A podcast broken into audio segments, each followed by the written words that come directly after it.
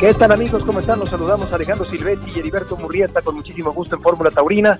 Y a lo largo del encierro, Alex, fueron surgiendo en estas conversaciones muchas anécdotas que le ponen la pimienta, que le ponen el sentido del humor, lo vivencial a las vidas de distintos personajes de la fiesta que han estado ligados al toreo a través de su profesión de toreros o de picadores o de subalternos o de cronistas, en fin, apoderados. Así que creo que será este un programa muy sabroso y muy ameno con tantas anécdotas que surgieron en estas conversaciones. Hombre, yo creo que la fiesta de los toros y la vida del mundo del toro que está dentro y fuera de las plazas de toros, este, sin este anecdotario pues sería tan vacía y, no sería tan divertida, ¿no? Hay que recordar además que, que, hombre, las cosas pasan en las plazas y obviamente todo lo que es la parte seria de la fiesta está enfrente del toro y adentro del ruedo, en los tentaderos, en la parte seria, pero hombre, alrededor de todo esto hay una serie de experiencias, de vivencias, de recuerdos y este es una cita también obligada de nuestro resumen anual de estos siete meses de encierro, pues hombre, para divertirse un poco y para saborear lo que es todo lo que pasa fuera de los ruedos y las plazas de todos. Un programa lleno de anécdotas el de esta noche. Bienvenidos a Fórmula Taurina.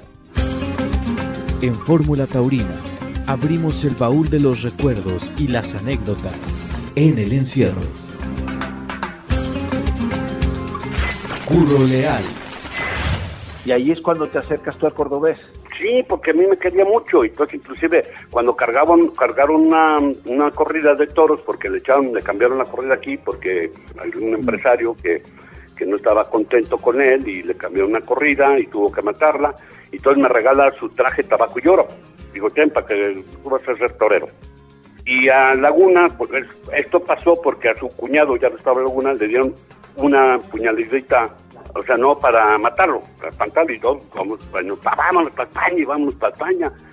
Y ya llegando, mi papá tenía un Chevrolet 51 y íbamos para el aeropuerto y dice, a ver, Cayetano, regrésate, yo porque me tengo que ir aquí si yo no he hecho nada. Los dos muy amigos de él, gente poderosa, fueron a una ganadería y cargaron una corrida a punta, no de pistola, de metralleta. Y después el cordobés llegó a la Plaza México con pistola. Ah, caray. Esa no se la sabía, ¿no? No. Bueno, pues te lo va a mandar dicho por el mismo cordobés.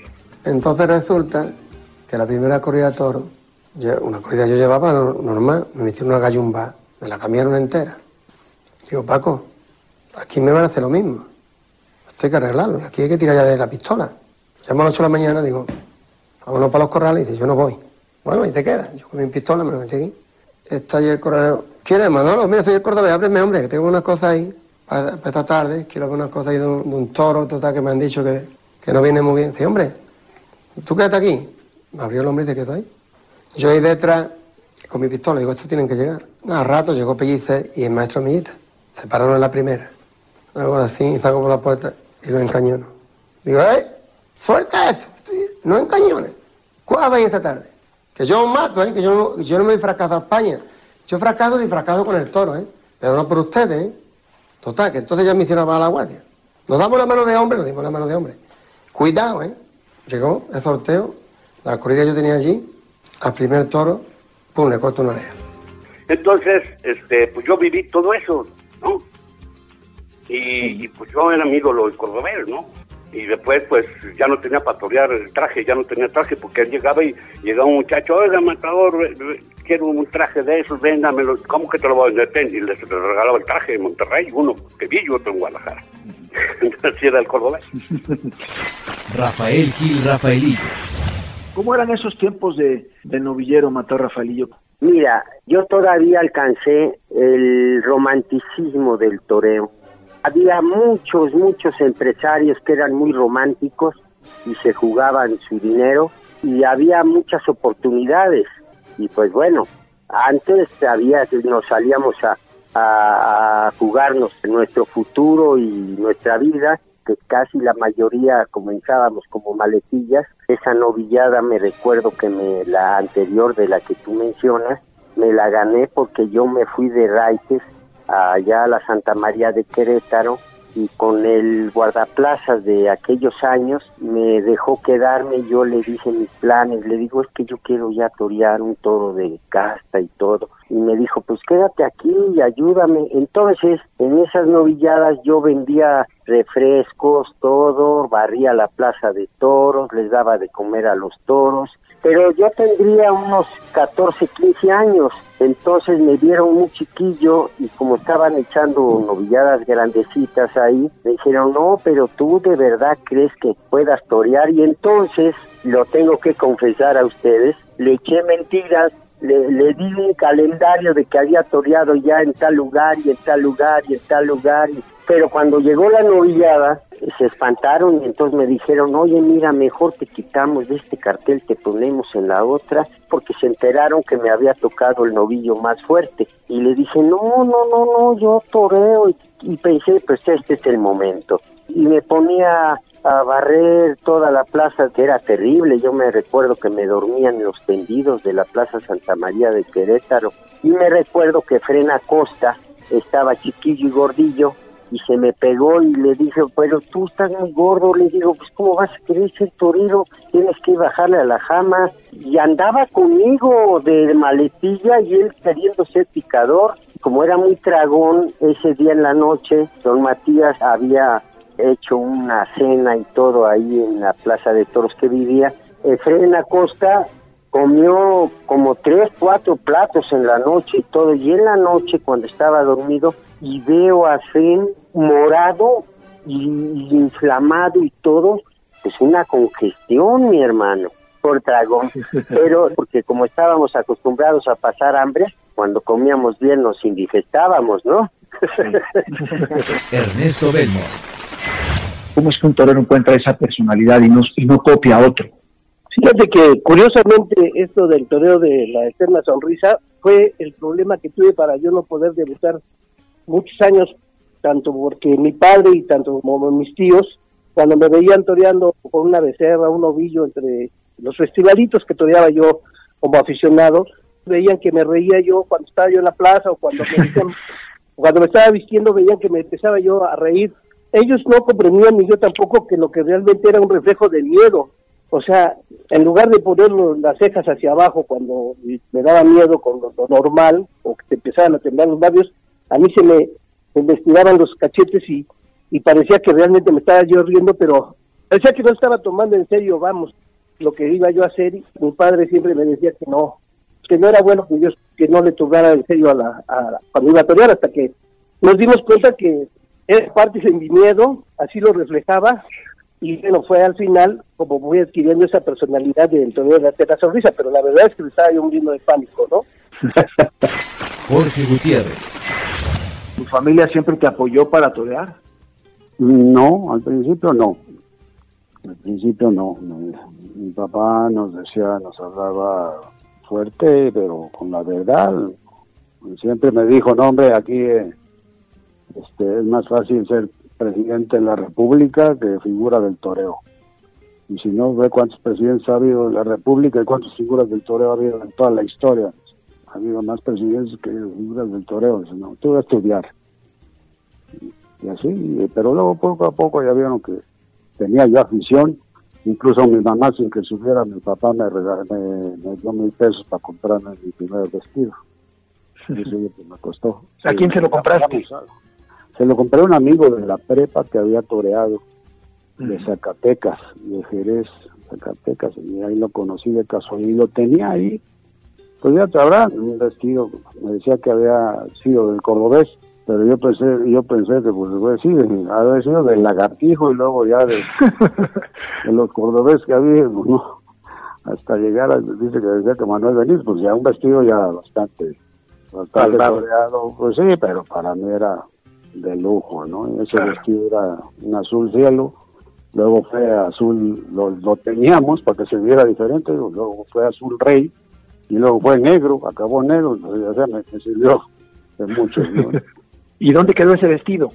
Ese vestido sí ya lo, lo, lo perdí de, de vista, no sé si lo regalé, lo de haber regalado a algún muchacho o lo de haber vendido más vendido por ahí, pues sí, ya el vestido ya estaba, ahora sí que muy usado, si no supe, no me acuerdo ahorita ya de todo. ¿Dónde quedó? Eduardo Martínez Urquín. ¿Pero te quisiste vestir un día de luces? Sí, toreé de luces, ¿eh? Toreé. En el, Ah, año de, sí, en el año de 1970, toreé, todo el año, toreé de novillero, fui novillero, entonces me gustaba torear, me divertía torear, creo que no lo hacía tan mal, pero de ahí a ser torero profesional es otro mundo. Una cosa es hacerlo por gusto, pero ya cuando sale el toro, cuando está el público, cuando hay la exigencia necesitas un carácter y un valor como el tuyo, que obviamente yo no tengo, una resolución para hacer las cosas que yo no tengo. Y bueno, un año lo probé, me di cuenta que no servía, pues me dio mucho gusto haberlo hecho, me sirvió mucho en la vida como una cuestión de formar el carácter y fue una gran escuela enfrentarte tan jovencito a, a una serie de responsabilidades que de otra forma no podrías enfrentarte, te cuaja mucho, ¿no? Te sirve, tú lo sabes bien. ¿Y, te, ¿Y cuántas novilladas toreaste, Eduardo? Debuté en Laredo y me retiré en San Luis Potosí. Y entre una y otra toreé ocho novilladas. Toreé ahí en Laredo tres, cuatro, toreé en León, toreé en Acapulco, toreé en San Luis. Eh, esas fueron las que toreé. En, en- en la última corrí más que un maratonista. Y hasta ahí llegué. Javier Sordo. Oye, Javier, ¿a lo largo de tu vida te ha gustado torear? Pues sí, digo, sí me gusta torear algún festival ahí en Leibero cuando se cayó para recolectar fondos. Toreo de vez en cuando aquí, no mucho. Digo, no lo hago tan mal, pero no lo hago tan bien. Oye, sí, realmente, mis, hijos realmente son buenos. Son buenos. Oye, Javier, pero ahora ah, cuando sale una vaca de esas bravas que empujan y que no no, no, no te dan ganas de bajarte para ponerte delante. no, para que veas lo que se siente, ¿no? No, ya lo sé. Aquí a mí me lo dicen mis hijos porque de repente les echo una que de repente dicen, a ver papá, ¿qué te pasa? ¿Estás enojado conmigo qué? No, bueno, pues es, es una vaca, es que fíjate, tiene que haber de todo, ¿no? Tiene que haber esa combinación, pero sí es muy importante el que la, que la bravura vaya con calidad. Giraldez. ¿Por qué el apodo de Giraldez? Pues mira, fue para esconderme. la verdad, se suponía que estaba yo en la escuela, en la universidad. Entonces un día leí en el periódico que iba a salir al aire la señal de XCPH Radio 590. Yo tenía 20 años y dije yo, bueno, pues voy a voy a ver, voy a probar suerte a ver si a ver si sale hacer un programa diario con noticias, con anécdotas, con entrevistas, con lo que es un programa de toros. Entonces me presenté al examen como siempre que vas a un examen, o sea, con cierta eh, tranquilidad, a ver si no vengo aquí a pegar un petardo. Y el señor que me examinó me dijo, ¿usted es Valeriano Salceda? Sí. ¿Por qué? Porque se supone que estoy en la universidad y si mi padre se entera que estoy a la hora de la escuela haciendo un programa de toros, voy a tener un problema y entonces este Giraldez no saben quién es. Y como no saben quién es pues va a ser el cronista. Ah muy bien el seudónimo y salí con mi licencia y fui a la estación de radio. Me dijeron tienes eh, media hora todos los días dos y media tres de la tarde. Y cómo se va a llamar tu programa dije Ecos Taurinos Ecos Taurinos muy bien. Y ya está a arrancar. Qué maravilla, qué buena historia. Platícame, eh, tú quisiste ser torero, ¿no? no yo estoy muy loco pero no tanto Pero sí lo, o sea, sí, sí en algún momento sí lo pensaste. No, ¿Sí te lo pensando, planteaste? mira, yo cuando fui a la galería de don Guillermo Rodríguez, Cerro Gordo en México, y quise dar cuatro lances, y al tercero me pegaron a ver un volteretón, y dije, esto no es para mí. Se necesita tener una tranquilidad que yo no tengo. Pues ser torero es ser un elegido, un privilegiado. Y fíjate tú cuántos que tienen cualidades, intentan y no llegan. Entonces, ¿para qué te vas a meter en algo que no vas a lograr alcanzar ninguna meta? Y yo he visto a muchos que empezaron y que acaban bárbaramente amargados. Entonces, si no tienes las posibilidades, si no naciste con las condiciones para hacer algo, pues dedícate a hacer aquello que puedas hacer, ¿no te parece? Yo no empecé a torear, yo empecé a perder el tiempo. torear es muy difícil. Roberto Guerrero. Oiga, don Robert, me llamó la atención que dijera usted a escondidas, que se iba a, a ver toros a escondidas, ¿por qué? No, porque si mi padre me agarraba, así me andaba yendo, porque yo también andaba ya de chamaco queriendo agarrar la muletita y, y ahí con Rodolfo Rodríguez el Zamorano, A ver, maestro, ¿cómo? Mira, hazle así, hazle así. Un día me agarró mi padre y me puso una chicotiza porque me salaba el colegio. Entonces, por eso me iba yo a escondidas a que vean lo que es la afición. Maravilloso, maravilloso, don Robert. ¿Qué es más difícil, entrevistar a un torero o entrevistar a un futbolista? No, yo creo que son dos cosas distintas, Beto. Mira, el futbolista, te lo voy a decir así como yo lo siento, es pachanga. Y el torero es muy en serio.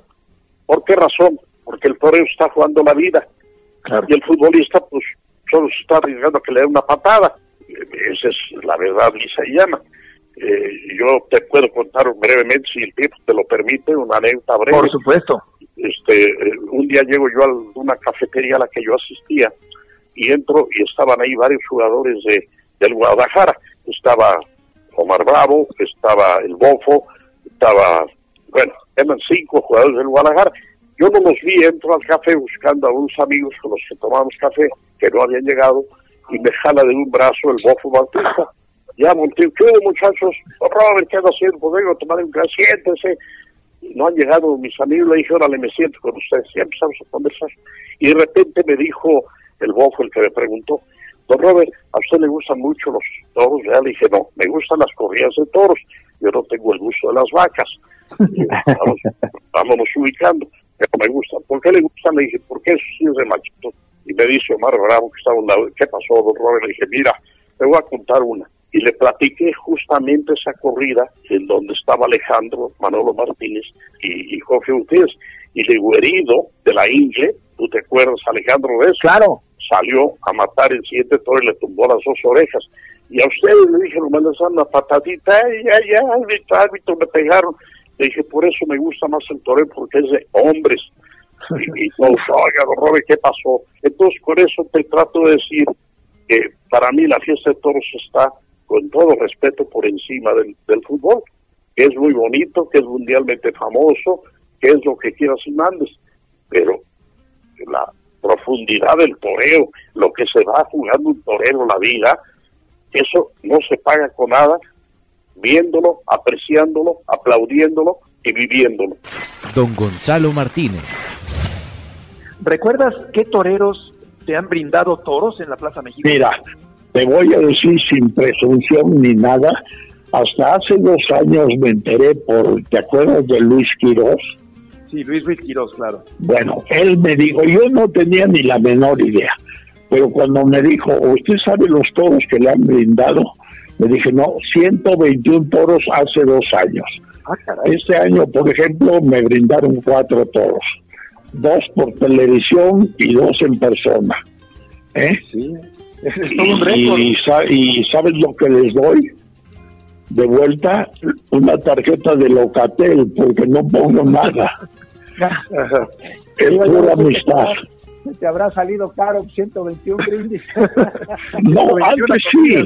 Antes no, al principio sí, claro, fiestas y Pepe Alameda declamando y eso, pero ya los últimos días de gorrita café. Hay veces que en la plaza escucho que te gritan, ¿cuánto gorrón en el callejón menos tú, Gonzalo?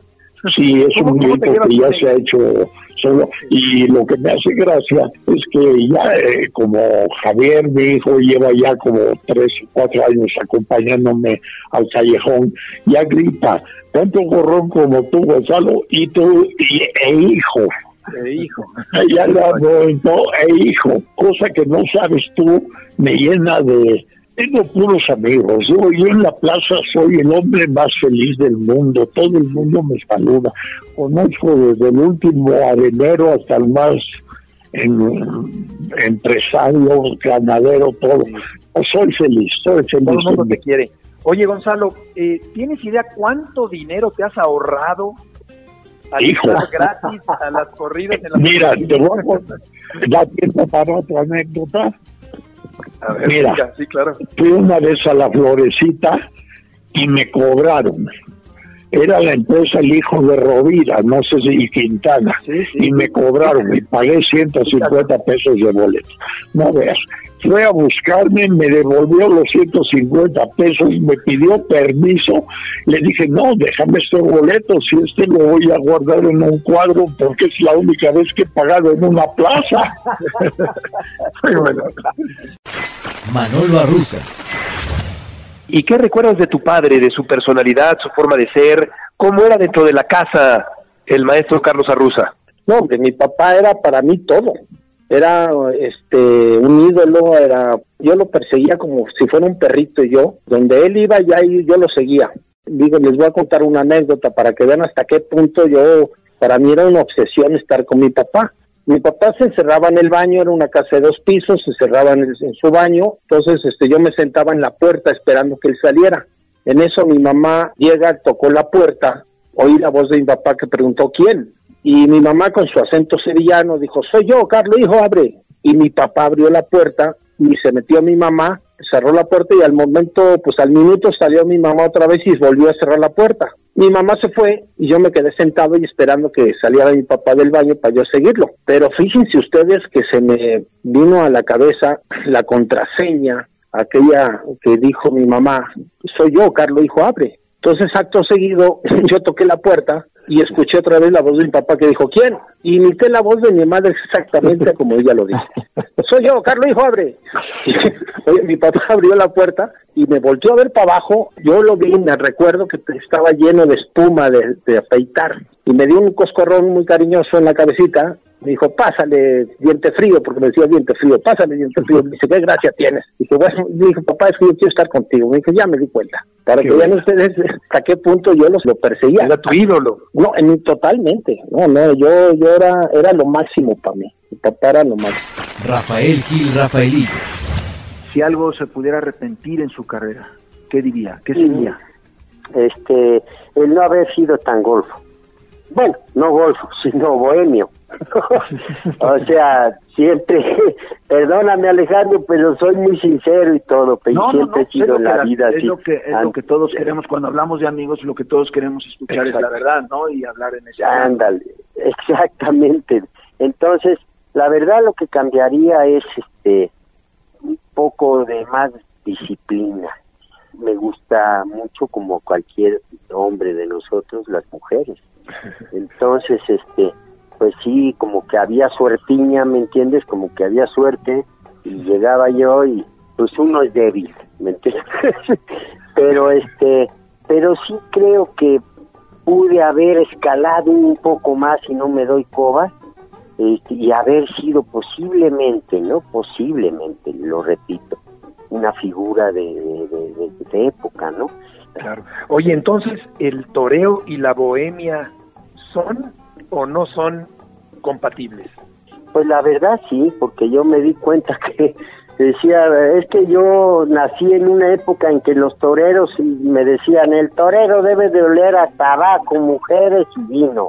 Olé, yo decía, ah, hijo, pues de dónde me informo, ¿verdad? Manolo Mejía. Ese hecho de levantar la mano, se ha discutido mucho, se ha hablado mucho, yo, eh, mi pensamiento, maestro, es que los que son figuras y los que han sido figuras del toreo han tenido ese aval que digo yo, primero la gente se los dice o la gente lo reconoce o la gente lo entiende que es figura del toreo. Ese hecho de haber levantado el dedo y haberse, no sé si la palabra correcta sea autoproclamar. Proclamarme. Mira, eh, yo, este, bueno, sentía que mi consagración como figura ya se había dado con las faenas de esos toros que mencionamos al inicio.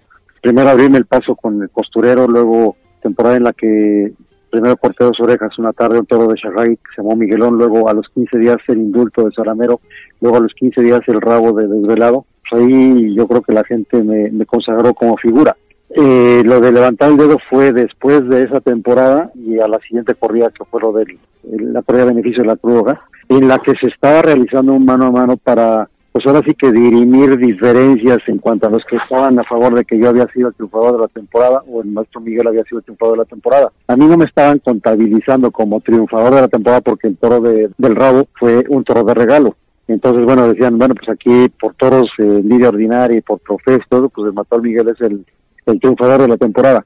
Entonces, bueno, pues quisieron hacer ese mano a mano pues, para hacer este como que de una, de una vez por todas a ver quién era el más sobresaliente, el más destacado, ¿no? Gracias a Dios en ese momento las cosas me estaban rodando de tal forma que estaba yo cuajando, ya había, ya había yo cortado las orejas bajo un torrencial aguacero a un toro, el primero de Milote, y el tercero pues lo estaba yo bordando, bordando, literalmente, está mal que yo lo diga, pero pues eso era lo que yo estaba sintiendo en ese momento. Y por la misma pasión y la misma entrega y la misma eh, pues situación que se fue generando por el tema de, de, saber quién había sido el triunfador, pues fue que no que me quisiera yo autoproclamar, sino que en ese momento lo sentía así, y pues me nació y así lo, lo, lo, lo hice, ¿no? Y pues muchas veces uno piensa que en la vida no hay que arrepentirse de, de las cosas que uno hace y, y, hay otras en las que si uno las pudiera volver a repetir, pues las repetiría. Y yo en mi caso, no es ni, ni, un acto de soberbia ni mucho menos, pero en ese momento pues no me arrepiento de haberlo hecho. Sí me afectó mucho, afectó mucho porque la gente lo tomó a mal en lugar de, de, tomarlo como, como algo, este, pues en la que yo, vamos, quisiera eh, dar un mensaje de, pues de ser un toreo importante, de ser un toreo destacado, de ser un toreo con el cual la gente o la afición mexicana podía contar para pues para hacerlo su toreo consentido, ¿no? No con el afán de herir susceptibilidades, ni herir sus sentimientos, ni mucho menos ver a mis compañeros encima del hombro. Nunca, nunca nada de eso. Oye Manolo, ¿y, ¿y, Miguel te reclamó el que hayas levantado el dedo ese día? Hombre, para nada, para Miguel lo que decía, oye, yo, yo ya no supe qué estabas diciendo, si diciendo que eras de número uno, que estás pidiendo permiso para ir a los años. eh, Mató Miguel tenía, tenía una, una, gran chispa, era muy sí, simpático. No, Entonces, bueno, pues no. esas cosas, en lugar de tomarlas pues como una ofensa, como una afrenta, como una cosa personal, lo buscaba el lado simpático, ¿no? Y, y al final, bueno, pues terminó en esa, en esa anécdota curiosa, ¿no? Pedro Gutiérrez Moya, el niño de la capea. ¿Y qué recuerdas de tu confirmación de alternativa en la Plaza México? Bueno, recuerdo que llegué tarde, para empezar, porque llegué a México, había toreado en Bogotá el día antes, entonces uno es muy ignorante de la repercusión y la categoría y todas esas cosas que tiene cada plaza, y yo, pues como lo que quería era torear, pues hice la corrida el día antes en Bogotá. Obviamente no llegué a México hasta las 2 de la tarde, sin haber toreado en el campo ni nada, y claro, es llegar del aeropuerto a la México.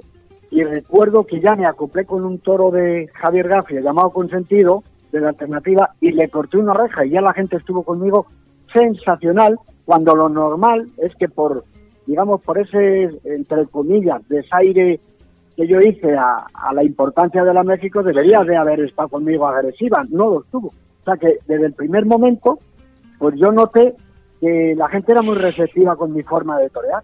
Y entre el aeropuerto y la Plaza México, ¿dónde y cómo te cambiaste para ponerte el vestido de torear? Bueno, pues como entonces allí eh, los toreros tenían mucha fuerza, pues yo bajé del avión, allí alguien se llevaría con mi pasaporte para taparles y dos motoristas por delante me llevaron corriendo al hotel.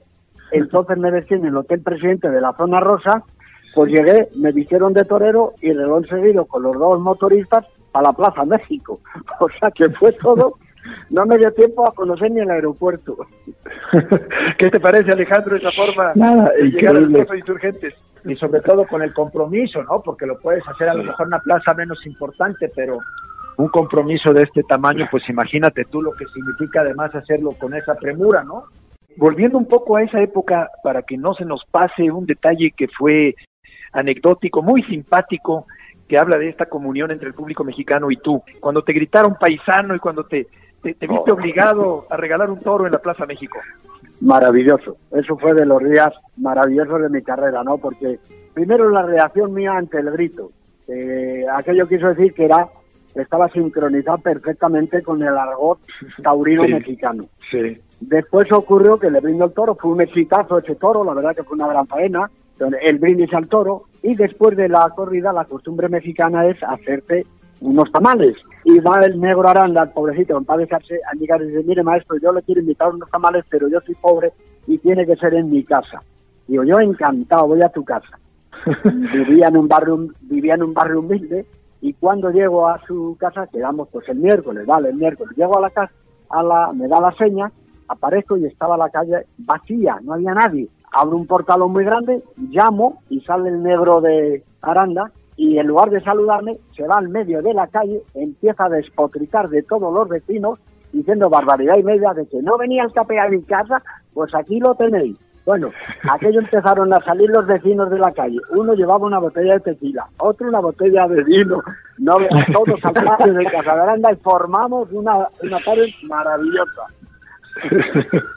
Qué buena historia. Alejandro, ¿te acuerdas de aquella tarde, no? Sí, claro, claro que sí, claro que es como no me voy a recordar y fue de las, creo yo, de las, este, independientemente de todo el gesto, yo creo que el mensaje tan importante que tuvo ese grito fue precisamente haber aceptado tanto a un torero español y fue yo creo que de las demostraciones más grandes de cariño que la afición mexicana le ha hecho a un torero español de llamarle paisano como diciendo, pues tú eres de aquí, ¿no? Manolo Arruza. No saben lo que era Barcelona, lo que era Carlos Arruza. Mira, hay dos plazas. Nombrar Carlos Arruza era un auténtico ídolo. Barcelona y Valencia. Pero Barcelona era de cuidado. Mi presentación en Barcelona había un ambiente de ver al hijo de Carlos Arruza, una expectación. Este, me cambié en un hotel de las Ramblas, porque me, llevó don Andrés al hotel donde se cambiaba mi papá, que era este, el, barrio antiguo de las, de las Ramblas. No, cuando llegamos al hotel, el hotel se estaba cayendo de la, del teléfono salía agua, en vez parecía la regadera, no le de voces. Sí, no, no, el, elevador no funcionaba, no, entonces le dijo Antonio Luque que iba, era sobrino de él, que era banderillero, Antonio Luque dice, don Andrés, este hotel no está niño, eh, Digo, no, no, ni para nosotros, vámonos de aquí. Digo, aquí se habrá cambiado Carlos Arruza, pues estamos hablando en los años 45, el hotel se estaba cayendo de viejo, total que nos fuimos a un, hotel ahí, el Meliá, me parece, de las Ramblas, pues ya un poquito de, del macaché, ¿no? Pues llego a la puerta de cuadrillas, yo nerviosísimo, ¿eh? Llegó un señor con el pelo blanco, blanco, blanco, como de unos ochenta y tantos años. Se pone delante de mí. Yo todavía no me liaba el capote, estaba esperando para liarme. Entonces me dice, oiga usted, usted el hijo de el maestro y el mejor torero del mundo, y el mejor hombre, don Carlos Arruza. Digo, sí, señor, yo soy. Permítame estrecharle la mano al hijo del mejor torero que ha dado la historia del mundo. Joder. No, si ya me temblaron las piernas, imagínense ustedes yo cómo estaba. José María Napoleón. ¿Qué te inspiró a componerle un paso doble a José Tomás? Con el respeto a todos los demás, yo porque yo, y todos los demás, lo digo con todo respeto, yo a José lo vi y supe que pudo, dando un pasito, un solo paso que pudo haber dado, si hubiera escapado de navegante. Y no se escapó. Cierto. No quiso hacerlo. Dejaría de ser José Tomás. Dejaría de ser José Tomás. Yo lo vi en tardes tan importantes en España. Hemos coincidido, tú lo sabes, en, vuelos a España, Heriberto, y, hemos, hemos compartido tardes. ¿Te acuerdas cómo lo agarró la, tarde de su reaparición en España, en Valencia? ¿Cómo no? ¿Cómo no? Y cómo, y cómo llegó, yo lo vi aquí, lo tenía cerquitita y tú también, cómo llegó sin color, pero no se quitó. Donde te pones no se pone, torero alguno ni se pondrá. Donde te pones no se pone, torero alguno ni se pondrá. No hay nadie como tú en el ruedo, ni tan honrado, ni tan verdad. Podrían con otros compararte, pero tú eres, lo saben ya, el más grande de los más grandes, torero caro y universal. Lo saben tierra, mar y cielo y más ninguno, José Tomás. Me dijo un día, me dijo el Juli, con todo respeto, nos pidieron que tomáramos una foto juntos, y yo le dije, si el matador quiere, con mucho gusto. Dijo, venga ya, venga la foto ya. ya tomamos la foto y, cuando, y cuando ya este nos apartamos de la foto, permiso matador, y se me quedó viendo y me dijo, así que donde él se pone no se pone nadie. Dios mío, en el callejón de, la plaza monumental aquí en Aguascalientes, le dije yo, hijo, pues hasta ahora que yo he visto, muchos se ponen ahí eh, cerca de eso. pero donde él se pone matador con todo respeto, yo lo he visto que difícilmente se transita por ahí. No, no recuerdo cuántos casos en la historia del toreo mexicano puedan decir eso, de haber toreado 117 novilladas, ¿no? Es, es un mundo, ¿no? Sí, sí fue mucho. Pero Matador también aquello me causó tropiezos porque abandoné mi carrera por, por tres años y cacho. Entonces cuando quise volver me costó, fue un cuesta arriba tremendo y yo quise volver a empezar desde abajo y empecé cantando en lugarcitos muy pequeños. Cuando volví fue muy difícil, muy, muy difícil. No me arrepiento de nada porque de nada vale arrepentirse. Lo hecho está hecho y, y hasta ahí.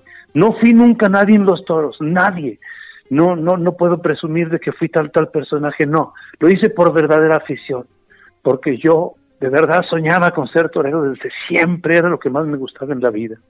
Fui cantante, gracias a Dios, porque sabía tocar la guitarra, porque escribía canciones y todo, y hasta hoy sigo, sigo viviendo de, de, cantar. Y, y, aquí en la casa de ustedes tengo un lugarcito donde tengo allá al fondo, lo estoy viendo, un lugar taurino que ustedes ojalá algún día vengan acá a su casa. ¿Qué es más difícil? ser figura del, del toreo o ser una figura en, en la composición y en, y en, interpretar? Pues eso, Matador, con todo respeto solamente puedes contestarlo tú. Yo nunca fui una figura del toreo. Yo solamente fui un pasante que quiso sentir verdaderamente en carne propia lo que lo que lo que yo lo que yo sabía. Un día me dijo un día me dijo un, un, un personaje en Monterrey en el sorteo me tocó el novillo más, más gordo, ¿no? Y me dice un tipo ahí en Monterrey, ¡eh! ¿Qué, qué te pasa? No te asustes, pues, no pasa nada. No, no, claro que no pasa nada. Y así no pasa nadie, no pasa nadie. Me, me, fue muy bien. Total, le corté una oreja al novillo y me decía, ven, te dije, güey, no pasa nada, no pasa nada. Y cuando salimos, aludiendo a lo que dijo Matador querido, me dice, ya, pues sí, pues se llenó la plaza. Pues claro, pues mujeres Napoleón, pues, pues sí, se llenan las plazas. Digo, oye, está bien, pero el toro no lo sabe. Me pega unas claro. igual que a cualquiera, ¿no? Cosas hermosas claro. que me pasaron, muy bonitas, Matador, y, y fue muy difícil porque tuve un, un toro en, en, el estado de Colima y me recordaron el 10 de mayo hasta que se cansaron la gente, ¿por qué no te vas a cantar y mejor? Y en el otro toro corté un par de orejas y haz de cuenta que no había cortado nada. Pero, pero como yo me lo tomaba muy en serio, yo, yo nunca, nunca me aproveché de, de nada. En, en Laredo, por ejemplo, indulté un, un novillo y, fue precioso y, fue tan hermoso que toda la gente a capela, o sea, y como en silencio, se hizo el silencio y yo canté Vive y Hombre después de, después de la noviada y fue hermosísimo porque fueron orejas y rabos simbólicas y una de las tardes que yo más hermoso recuerdo. Tengo recuerdos impresionantes, no me cambio por nadie en esta vida, el día que me vaya, sé que me iré tranquilo. Rafael Baez. Rafa, ¿cuál fue el momento en el que usted conoció a Eloy Cavazos? Pues mira, yo tenía una, una sociedad con Fernando Elizondo y él vivía ahí en Tlalpan. Y un día fui y, y vi un chavito durmiendo en el suelo y me dijo mi señora que, que nos la lleváramos para la casa.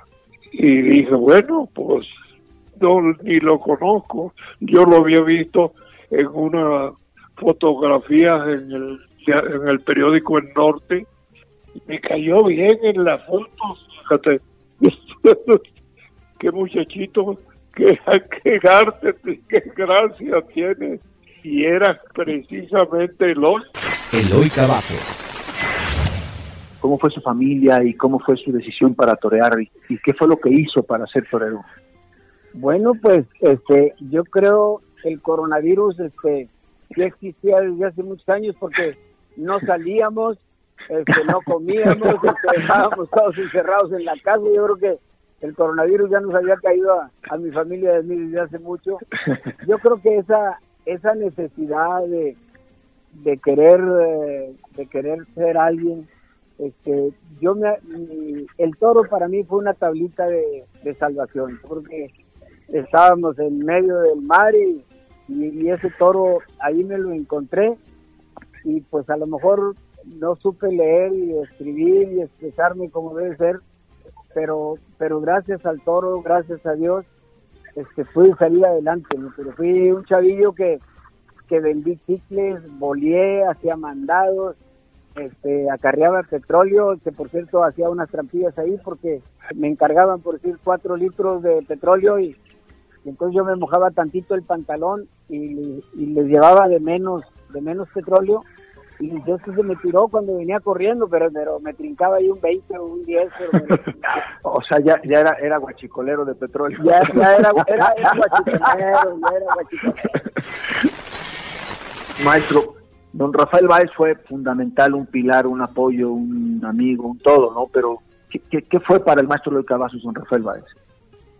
Mira, mírale, abrir la puerta de tu casa a un muchacho de 14 años, este, de verdad que le di, le di mucho mérito desde ahí a don Rafa. Dije, qué, qué buena onda que me, que me abran la puerta de su casa. Inclusive lo escuché, lo escuché un día decirle a su esposa, ten cuidado, no va a ser ratero este muchacho caliente. Y no se equivocaba, no, no se equivocaba tampoco.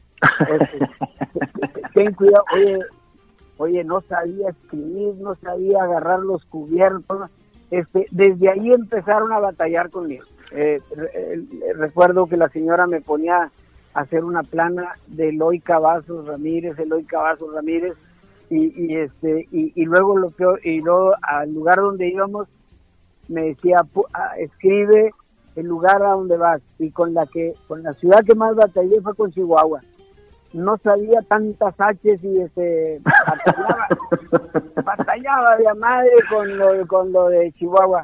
Pero de, eh, imagínate hasta eso este de enseñarme a coger los cubiertos de enseñarme a, a de- entregaron su vida. Y, y yo a Rafael Báez aparte de, de ser de, de que me imagino y sé que es el mejor apoderado que ha, que ha dado México fue mi padre fue mi amigo y fue mi compadre entonces pues lo quiero mucho ¿Qué ha hecho en este confinamiento? ¿Cómo la ha pasado en este encierro forzado tan inesperado?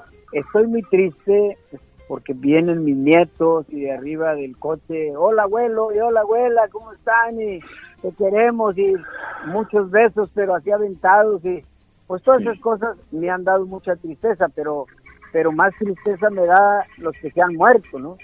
Este, Claro. Yo no he parado, yo no he parado de, de, de soñar, este, tengo a, a lo mejor unos unos 40 metros de la puerta de mi casa al portón de la calle y ahí me la paso como caballito en molienda para arriba, para abajo, para arriba, para abajo hasta completar hora y media y luego cojo mi capote y mi muleta y, y he abierto la puerta grande más veces que nunca.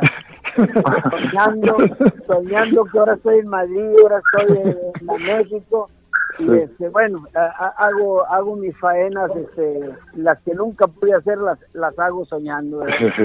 Pues muchísimas gracias, maestro, por tomarnos la llamada, como siempre. O- oye Beto no te imaginas este qué gusto me dio este platicar con ustedes porque pues ahorita por ejemplo todas las pláticas aquí en la casa le echaste suavitel a la ropa viejita este ¿tú planchaste con, con muy caliente la, la, la blusa no, chingándome, no no ahí voy ahí voy.